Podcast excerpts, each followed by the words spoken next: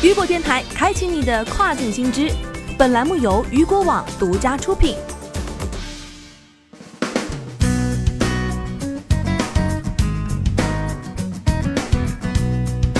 Hello，大家好，欢迎大家收听这个时段的跨境风云。那么接下来的时间啊，将带您一起来关注到的是美媒不必担忧电商挤占线下，亚马逊仓库也是实体的。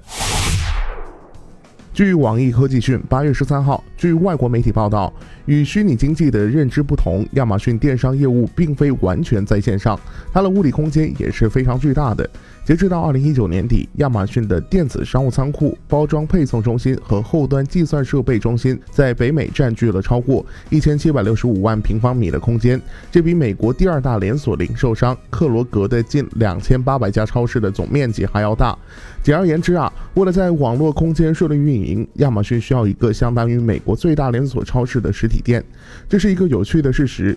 但说明电子商务并不是一种纯粹的在线活动，其会对现实世界产生实质性的影响。亚马逊和其他网络购物公司一直在靠近大型人口中心的地方开设较小商品仓库和包裹配送中心，以便他们能够更快地将订单送到更多人的手中。这对公司和消费者来说是有意义的。对于电子商务进驻的大多数小城镇来说，用一个电子商务配送中心来填充空荡荡的百货商店，可以给小镇带来更多的就业机会和税收收入。和许多公司一样，亚马逊在开设电子商务中心时，通常会获得巨额的税收优惠。现在，电子商务场所供不应求，部分原因是在疫情爆发的短短几个月的时间里，美国人使用电子商务的速度已经提前了好几年的时间。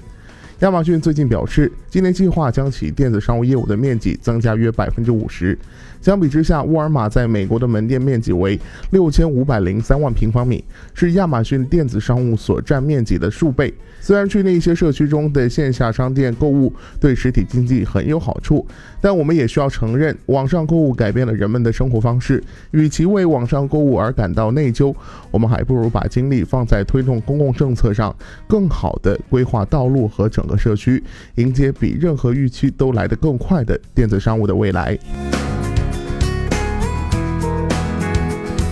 好的，以上就是这个时段如果电台给您推送到最新一期的跨境风云。想要了解更多跨境电商资讯，您还可以持续关注到雨果网。